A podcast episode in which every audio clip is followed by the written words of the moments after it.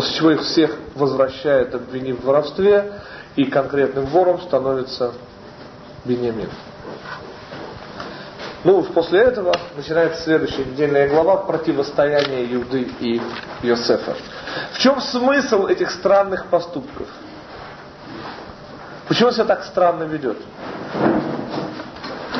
Для того, чтобы ответить на этот вопрос, давайте вспомним, в чем провинились братья перед Иосифом. Создатель замечательного комментария на Тору, он не успел его закончить, Рав Яков живший в Турции в 17 веке, начал то, что продолжили потом его частично ученики, частично просто мудрые евреи, большая часть которых проживала в Турции, он назвал свой кодекс Меам Лоэз из чужого народа. Так вот, Меам Лоэз перечисляет пять провинностей братьев перед Иосифом. Во-первых, ненависть к Иосифу и нежелание решить проблему мирным путем. Второй момент. Что делают братья издалека, увидев Иосифа? Не пытаясь вступить с ним в переговоры, напускают на него собак. То есть набрасываются на него без всякой предупреждения, без всякой попытки вступить в мирные переговоры. Это второй момент. Третий момент. Его, если вы помните, бросают в яму полную змей и скорпионов. Боррек энбомаем. Ах акравим венахашим ешбо. Пустая яма, в которой нет, в которой нет воды, но, добавляют мудрецы, скорпионы и змеи есть там. Место заслуживает отдельного объяснения, поскольку вода ассоциируется с Торой, а скорпионы и змеи ассоциируются с антиподами Торы, с греческой мудростью. Может быть, в Хануку мы об этом поговорим. Дальше, четвертый момент. Четвертая провинность братьев. Они продают его в рабство. Пятое, страшное огорчение, которое доставили вот эта вот история Яакову. В течение 17 лет Яков полагает своего сына умершим. А теперь, исходя из этой схемы, давайте проведем параллели между тем лабиринтов, лабиринтом ужасов, через который проводят братьев Йосеф, и вот этими провинностями Йосефа. Итак, что мы сказали? Впервые увидев братьев, Йосеф в роли вице-короля тут же набрасывается на них, без всякого предупреждения, и обвиняет их в шпионаже. Кстати, э, как тогда наказывали за шпионство?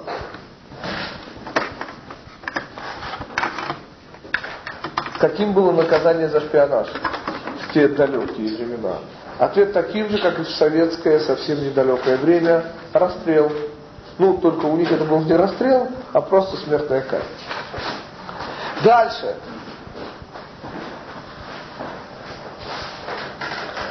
И поскольку обвинили братья, и это было как бы основа их конфликта, в клевете Иосифа, они считали, что Иосиф клевещет на них перед отцом, то и он обвиняет их в клевете. То есть он клевещет, извиняюсь, над них и называет их шпионами. Итак, параллель. Ненависть к Иосифу, нежелание говорить с ним мирным способом и то, что набросились на него, издалека увидев его, Именно так же поступает Иосиф. Он набрасывается на них и клевещет на них, то есть то, в чем они его обвиняли. Причем наказание за то, в чем он их обвиняет, то же самое, которое они хотели по отношению к нему применить. Смертная казнь за шпионаж. Третий момент. За то, что его бросили в яму, он бросает их в тюрьму, а Шимона, именно Шимона, которую объясняют мудрецы, своими руками кинул в яму. Шимон он оставляет в яме, когда отпускает всех братьев. И поскольку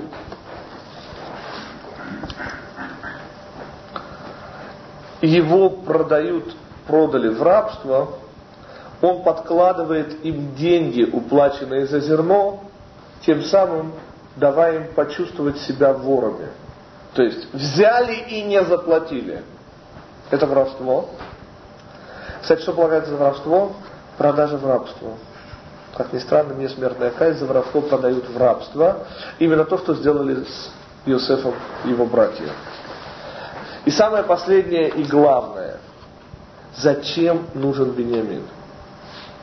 Ответ очевидно. Бениамин играет роль Иосифа.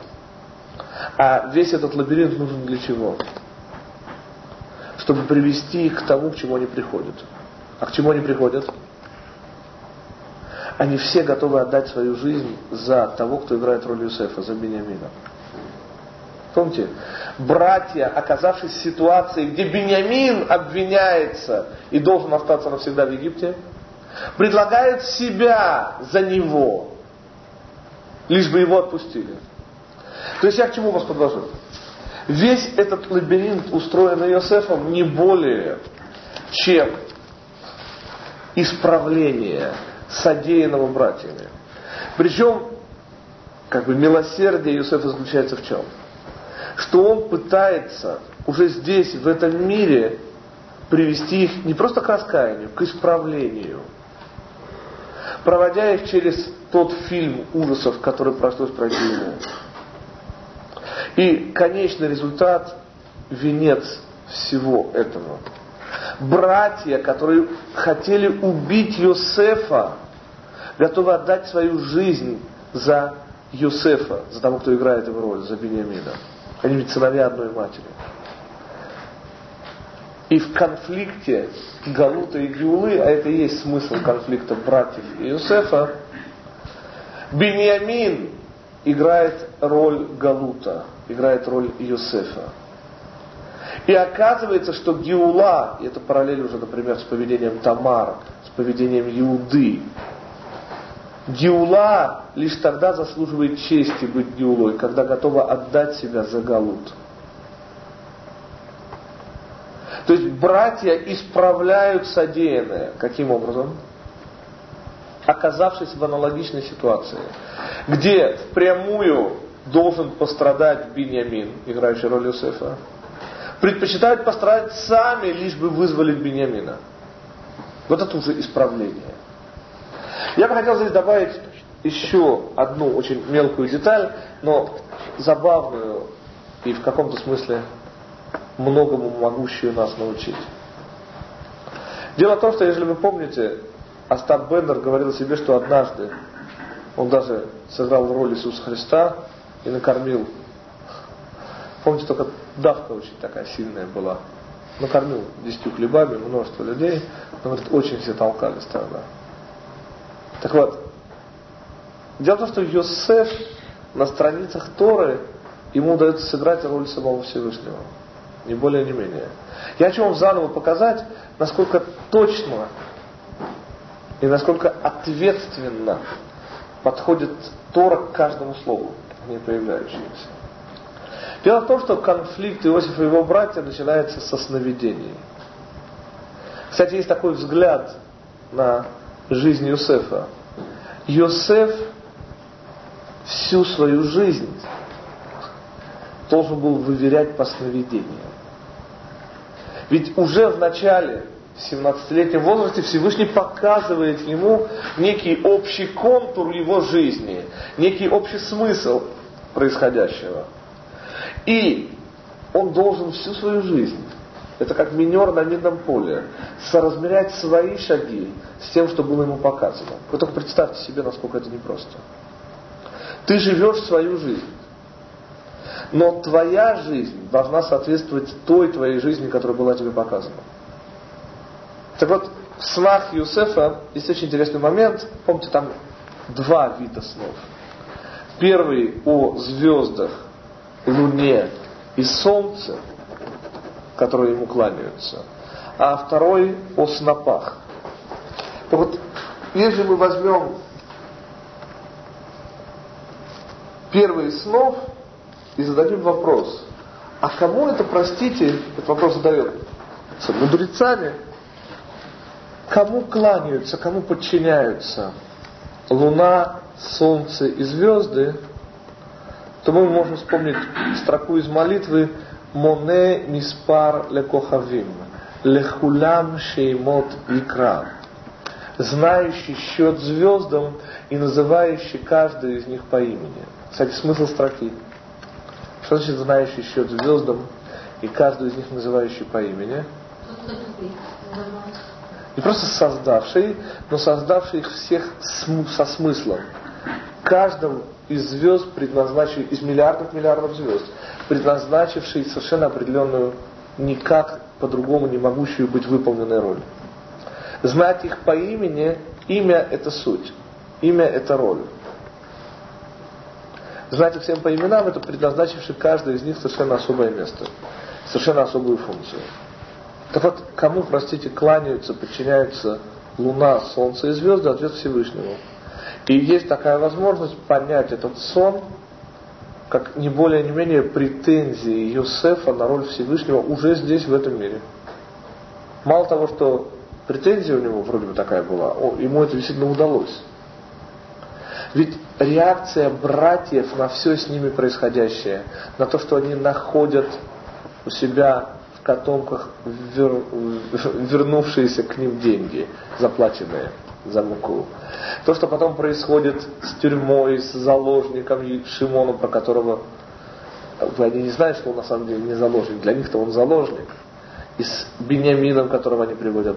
Все это заканчивается и приводит их к чему? К тому, что они говорят Эцба Элоким Ги.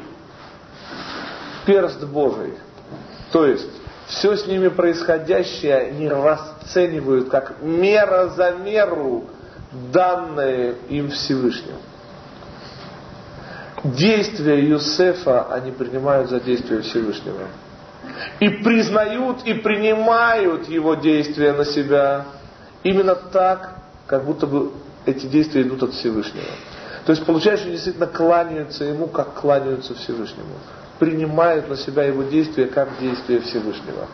Какие у нас вопросы по поводу садизма в кавычках Юсефа? То, что, помните, задал вопрос Зорик на смертном одре лежит царь Давид. И интересует его не кто остался в лавке, а как бы рассчитаться с тем, кому должок у него остался. То есть вроде бы, опять же, царь Давид, ну прям, не знаю, садист какой-то. Ну какое тебе дело? Ну, не прибил ты эту муху, ну пусть летает. Что тебе мешает, что ли? И здесь на смертном одре тебе больше думать не о чем.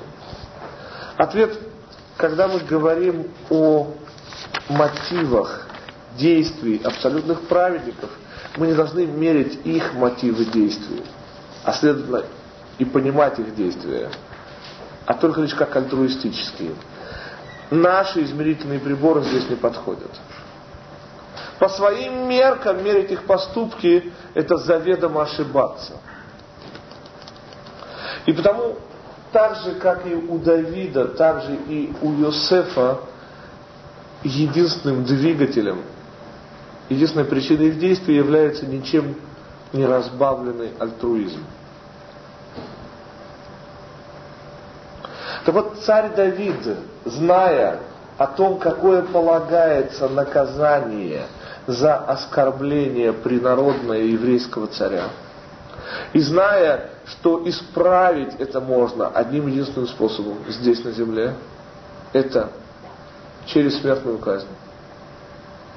Заботиться о том, чтобы этот человек не умер в этом мире естественной смертью. Я, может быть, вспомню по этому поводу историю. Я уже ее рассказывал, но она очень важная, потому я хочу снова вспомнить. История эта произошла на самом деле в начале века очень уже не молодой Рав Исраиль Мер из города Радина. Ему в этот момент было наверное, далеко за 80. А умер он, вопреки официальной биографии, далеко за 100, поскольку принято преуменьшать возраст. Те, кто перевалили за 100, нормально уменьшают свой возраст.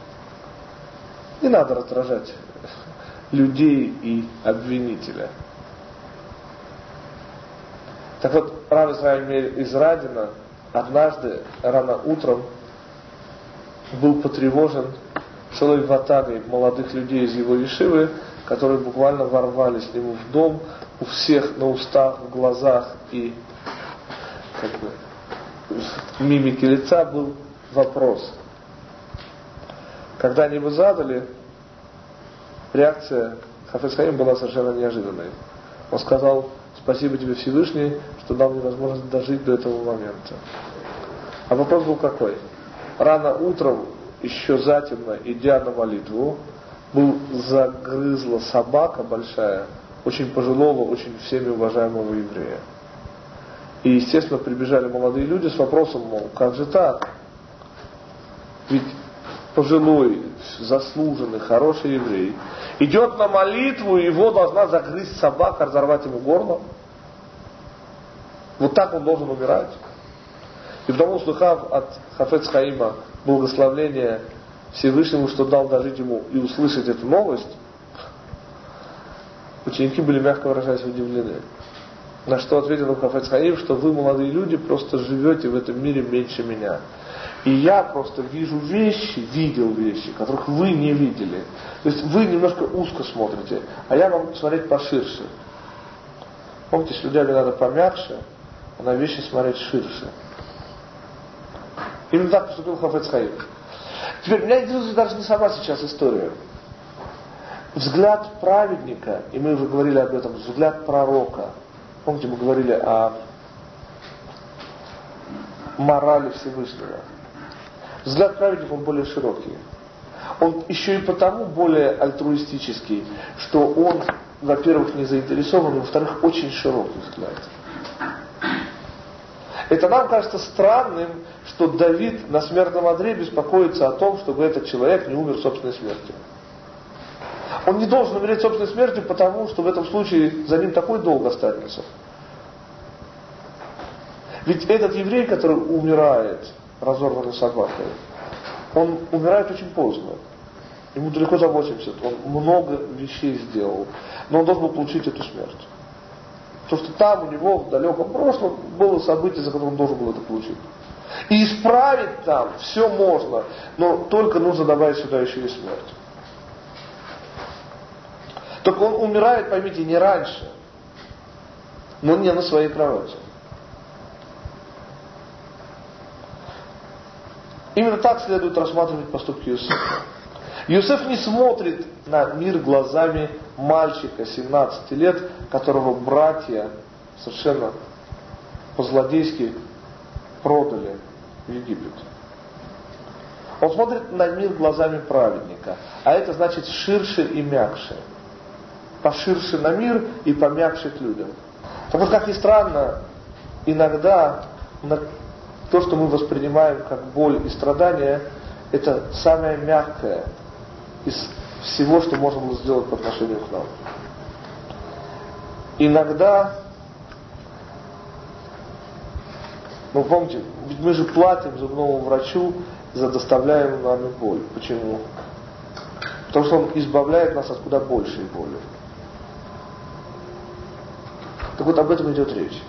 Праведник всегда смотрит и Всевышний всегда смотрит на вещи, что на самом деле нужно.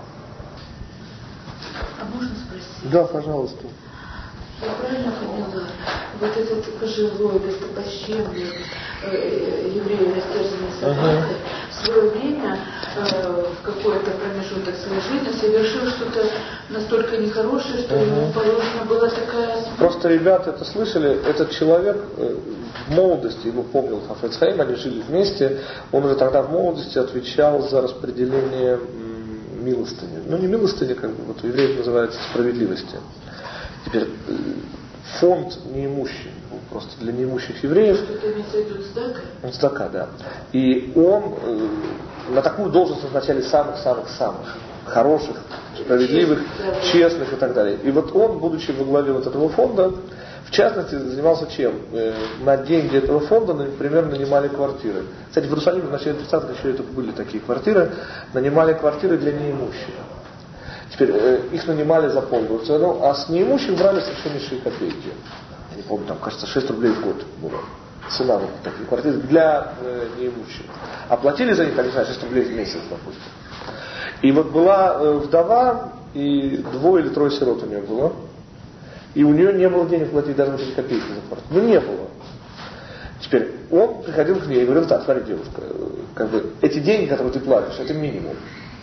И даже нищий у евреев должен давать какой-то минимум на всех. И эти деньги используются как бы для других нищих. И ты обязан их платить. Ну нет выхода, ты обязан их платить. Она только плакала и не платила. Тогда он после многих предупреждений и так далее, и так далее, и так далее, что сделал? Он просто привел э, Гоя, который разобрал крышу в этом доме, который для нее снимали. И она вынуждена была на ночь, э, на э, осень глядя, что называется, уже наступал период дождей, уйти из дома. Потому что она не могла там жить.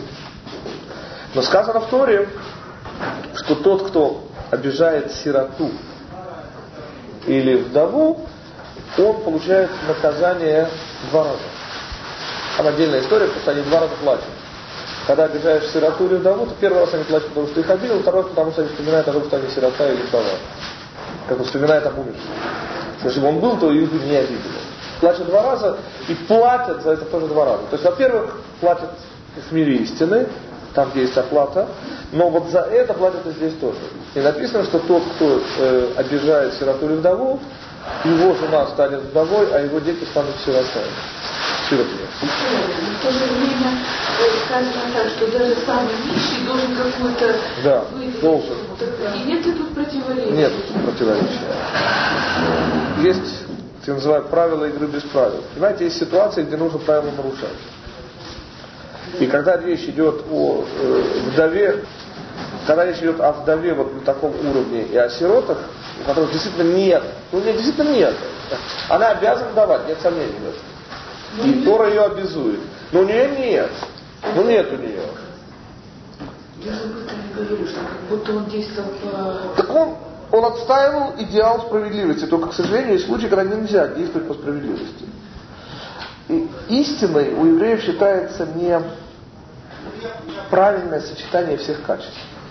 Помните, Яков, он истина, почему? Потому что он синтез.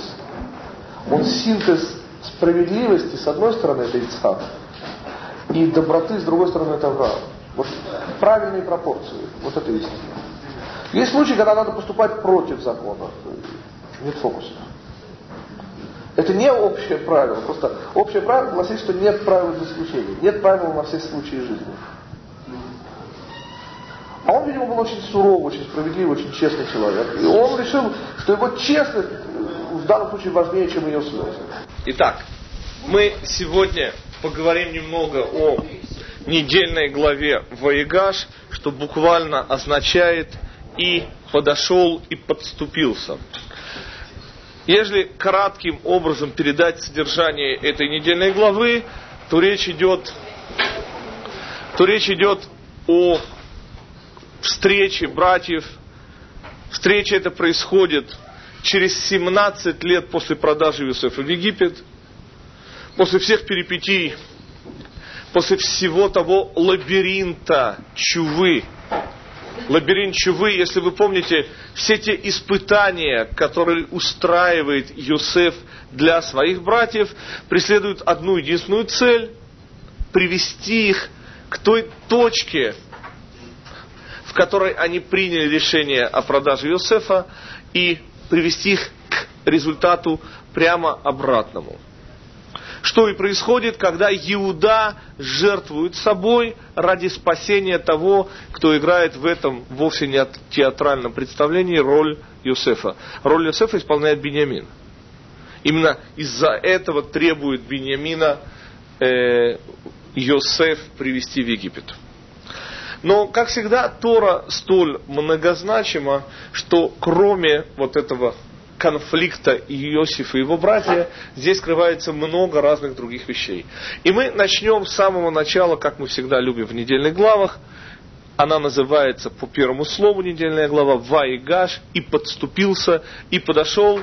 Собственно, и начинается недельная глава с, э, скажем так, прокурорско-адвокатской речи Иуды. Иуда одновременно защищается и нападает. И заканчивается эта речь очень неожиданным результатом. Звучат сакраментальные слова «Я Юсеф». Те самые слова, которые мы с вами учили в самом нашем начальном курсе «Знакомьтесь еврейства».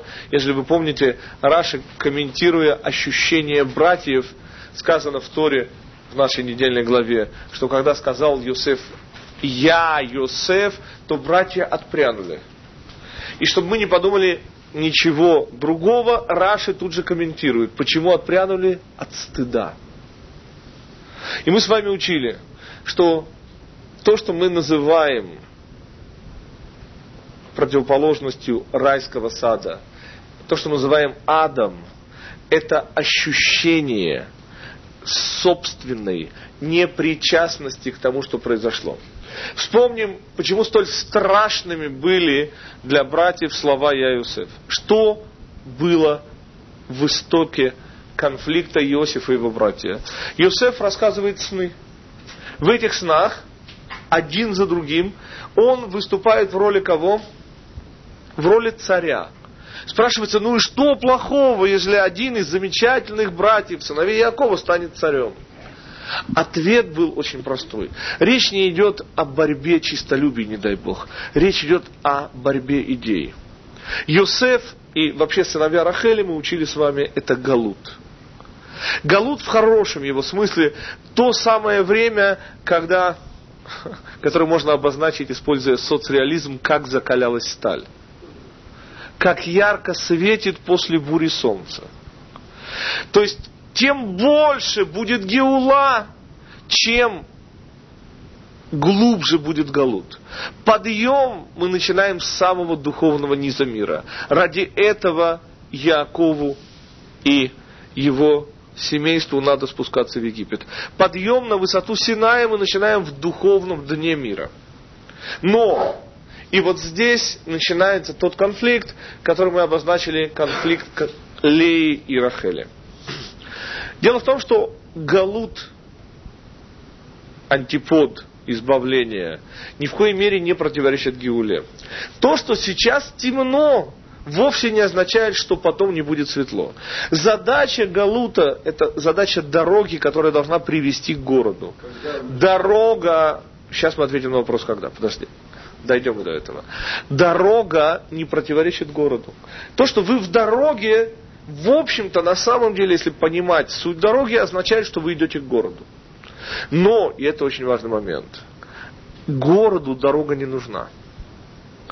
Живя в городе, вы уже не нуждаетесь в дороге. Находясь в цели, вам уже не нужно средства. Галут Гиуле не противоречит, но Гиула противоречит Галуту.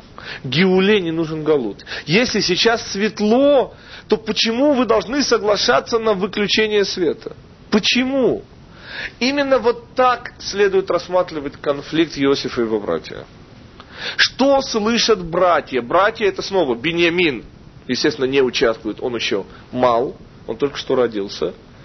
Тем самым это сыновья Леи, шесть сыновей во главе, и сыновья других жен, Зильпы и э, Бильги. Да, вопрос. Ну, что сказать, что в этом конфликте между братьями не было простой человеческой зависти, как и между Каином и Авелем, просто да. один Хочу принципиально сказать, что так же, как и у Каина и Авеля, речь шла о противоборстве идей. И у Каина и Авеля в двух словах речь шла о чем? Каин, само имя Каин происходит от еврейского глагола «владеть», ликнот, киньян. Каин – это владетель. Это тот, кто двумя ногами стоит на земле. А слово «хевель» на иврите, то, что говорят по-русски «авель», это вообще пар. То есть с точки зрения Каина, он был настолько неземной, что ему не было места в этом мире. Он был настолько нематериален, что не было у него э, зацепки в этом мире. Вот это конфликт Каина и Авеля. Здесь мы видим совершенно другой сейчас конфликт. Между Отец подарил ему Я понял. Да. да, мы с вами на самом деле как-то уже вспоминали, комментируя вот эту самую рубашку и сказав, что вывод, нельзя выделять ребенка, мы опошляем Тору. Тора никогда не говорит очевидных вещей.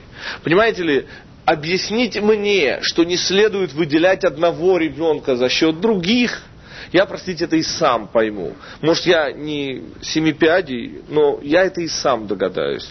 Конечно же, этот ктонет пасим, кстати, рубаха полосатая, знаете, как объясняет Мальби, в чем ее смысл? Одеяние, прообраз одеяния первосвященника. И снова тот же конфликт. Это не зависть. Кстати, а что такое зависть, если уже на то пошло? Я согласен даже на слово зависть. Но при условии, что мы вспомним, что на иврите слово кин-а зависть имеет какой корень? Мое приобретение. Помните, я не стану завидовать дирижеру за Пюпитром. Почему? Да потому что я не вижу себя на его месте. Но я могу завидовать Гарику Каспарову, он всегда привожу этот пример. Потому что, в принципе, в 15 лет я вполне мечтал быть чемпионом мира по шахматам. Точнее, в 15 уже не мечтал, но в 10 может быть. То есть, что значит завидую? Завидую, сейчас, одну секунду. Это значит, что то, что у него, полагается мне. Помните? Я должен был быть на его месте. Говорит, напьешься, будешь. Нет, я шучу. Я бриллиантовую руку вспомнил. Я к чему? К тому, что в этом смысле зависть была. Йосеф утверждает необходимость Галута, царство Галута. Йосеф говорит, я царь. Ответ сыновей Леи и всех сыновей Якова, я царь. Не нужно нам царство Галута. Мы сами цари. И наша недельная глава так и начинается с противостояния двух царей. Причем противостояние это, пишет Раши, приводит э, этот э, Мидраш, что замолчали все братья. Ведь участвуют не только Иуда и Иосиф. Но это диалог Яко, э, Иосиф и Иуды. Никто не вмешивается. А там было кому вмешаться. Там были вовсе не слабые Шимон и Леви, которые, как вы помните, достаточно круто обошлись с городом Шхемом и с его жителями. Там было кому вмешаться, никто не вмешивается. У меня Значит, Мидраж говорит так. Стой, стойте. Нет, я же не говорю сейчас о Шхеме. Я сейчас говорю, почему находящиеся здесь Шимон и Леви не вмешиваются. Там было кому вмешаться. Тем не менее, написано в Мидраше, что когда начал говорить Иуда с Юсефом, братья онемели буквально. Почему?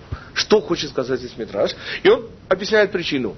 Когда говорят цари, то простолюдины не вмешиваются. Теперь стой, стой, стой, стой, стойте. Мидраш вовсе, конечно же, не имеет в виду обидеть братьев. Все они высочайшего уровня праведники. Почему же выделены Иуда и Иосиф? Да потому же, из-за чего я и начал. Вот то, о чем я сейчас говорю. Тора не говорит здесь о чистолюбиях, Тора говорит о двух идеях. Кого Тора вообще считает царем? Кого мудрецы считают царем? Ответ царь – это царь над собой. И борьба здесь какой-то из фантастических книжек, которые я читал в своем детстве, два волшебника сражались друг с другом. Фэнтези, известное фантастика направление, ну, сказочная фантастика по-русски. Их сражение очень не напоминало обычные там шварценеггеровские штучки с э, мускулами и прочими вещами. Так вот, царь, царь над собой – Волшебники метали друг друга молнии. Здесь речь идет о совершенном подчинении всех функций организма, не только организма, но и души, тому главному, что есть подобие Всевышнего в нас. И вот на этом уровне происходит столкновение. Здесь нет места эгоизму, но напряг духовное напряжение этого столкновения просто ни с чем не сравнимо. Высочайшего уровня братья не могут иметь к этому отношения. Мы сейчас увидим, что есть еще более высокий уровень толкования вот этой встречи. Но в любом случае противостоят здесь Галут Геуле. Противостоит здесь будущее избавление той необходимой дороги, без которой его не будет. Только свету непонятно, зачем нужна темнота. Темнота, очевидно, понимает, что существует для света. Вот это противостояние Иуды и Иосифа, да. Потом будет свет. Да. То есть понятно, что ночь это предрассветные часы. Ночи это понятно. Но совершенно непонятно дню, зачем нужна ночь. День, он противостоит ночи. Ночь предвосхищает день. Чтобы показать вам, что этот конфликт как бы не выдуман, не дай бог, мною, а написан впрямую в Торе, я хочу вам показать из нашей же недельной главы, мы сейчас перескакиваем из начала в середину, следующее очень интересное место. Дело в том, что после слов «Я Юсеф», когда братья видят, что своими руками сделали сны Йосефа Явью, ведь не продая они его в Египет, ничего бы не было. То есть они, пытаясь воспрепятствовать замыслу Всевышнего, осуществили его. Вот максимум стыда. Вот максимум того ужасающего огня, который предстоит испытать всякому, кто пытался поступать как хочется, вопреки истине. И в результате получал истину, которая не его, и которая жжет хуже всякого огня. Ну и дураки же мы все. Вот то ощущение, которое ожидает ошибающихся. Поскольку результат будет «Я Йосеф» и комментируют мудрецы. «Ох, — говорит, — от того стыда». Ох, говорит, от того ощущения, когда мы услышим не «Я Йосеф», а «Я Всевышний». Это еще одна более глубокая плоскость, на которую нам еще предстоит подняться, или, если хотите, углубиться – противостояние Юсефа и Иуды может быть рассмотрено, рассматриваться и еще как, про, как наше не противостояние, не дай Бог, но то, как будем стоять мы перед царем царей. Но прежде чем мы поднимемся на этот уровень, я хочу вам показать, что вот этот конфликт Иосиф и Иуда, Галут и Геула... Что-что? Нет, нет, нет. Речь идет о двух царях, о двух царствах. А Иуда, можно и так сказать, Бейт это и Машиях, потомок Иуды, то есть потомок Давида, и Машиях, потомок Юсефа. Сейчас мы о них поговорим, но я прежде... Я сказал, потому что, да. что в Торе написано, от Иуда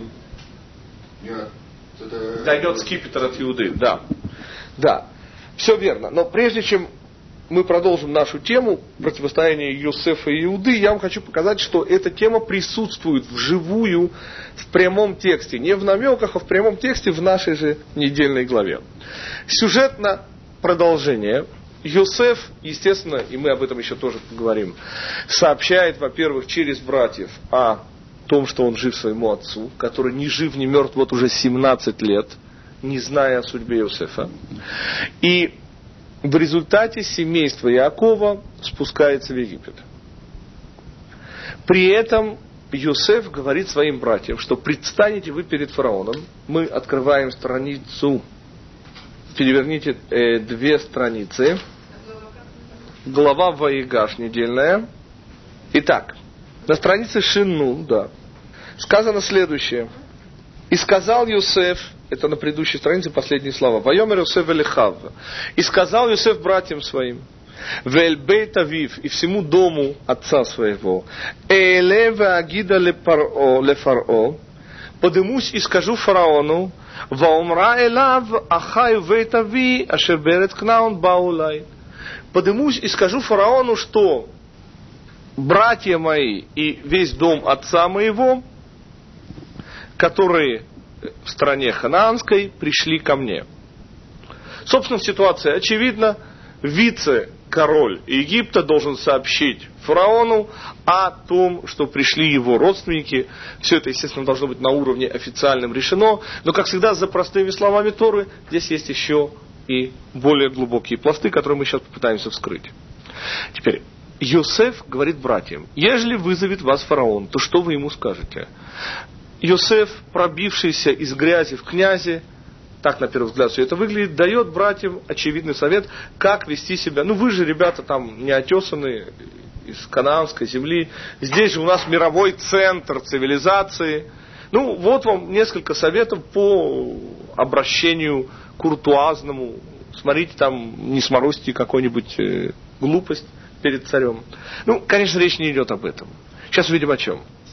Итак, и люди эти, так собирается сказать фараону Йосеф, они, я сейчас хочу перескочить чуть-чуть, Веамартем и спросит, Ваяки кралахем фарао, и будет, если вызовет вас фараон, Веамар мама сехем, и спросит, а чем вы, ребята, занимаетесь?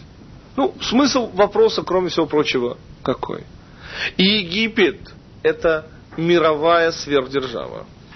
Приход людей, как бы в приток новой, новой крови, как бы всегда радует вот такие сверхдержавы.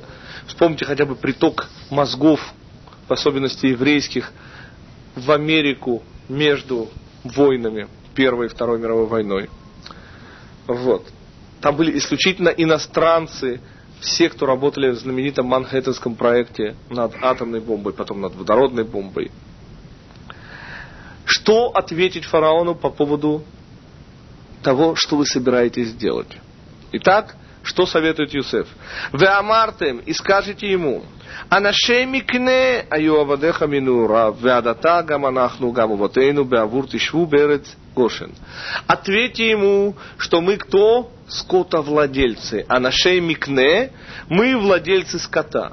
Собственно, это правда, все наши працы были пастухами. Скажите, что вы владельцы скота, не совсем пастухи, владельцы скота. Вы и отцы ваши и вы э, с юношеских, с отроческих лет. Чтобы поселил он вас в земле Гошин до сих.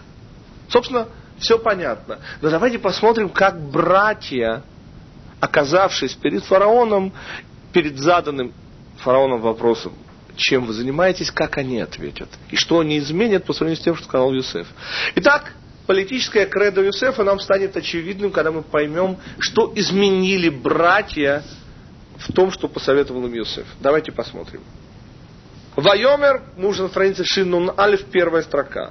Вайомер Паро эль Эхав. И сказал фараон к братьям его, обращаясь. Мама сейхем. Какие ваши занятия? Чем вы занимаетесь? Вайомру эль Паро роэй цона вадеха. Мы пастухи. Ну, разница невелика скотовладельцы, пастухи, ну, соседние, ну, может быть, не соседние, есть разница в социальном положении, но те и другие занимаются скотом. Да подожди, сейчас Тора нам напишет почему. Но слушайте, это еще не все. И что они сказали? И пришли мы пожить в стране твоей. Итак, как это звучало у Иосифа, когда он им рекомендовал? Скажите, что вы владельцы скота, и собираетесь поселиться в земле Гошин. Что они сказали? Мы сказали, пастухи пожить пришли в земле Гошин. А вот так говорить было не след. Почему? Да потому что сам Юсеф говорит им, что он им говорит следующие замечательные слова. Кито ават митраим коль роэцон. Ки, потому что э, не пренебрежение, как мы скажем, тоева, э, презрение, ненависть в Египте все пастухи. Почему? Мы учили с вами на уроках Египта. Обожествляли весь домашний скот и даже бык Апис. Помните? Воплощение их главного бога. Да. Они имели скот, но не дай бог не доили его, уж тем более не резали. И потому мы это учили с вами тоже в уроках Египта в анкетах на ПМЖ Ицхак, которые заполняли евреи, спустившись в Египет, в главе «Профессиональная занятость». Знаете, что у нас было написано? Ицхак, вы не поверите. Богоубийцы. Это не христиане придумали.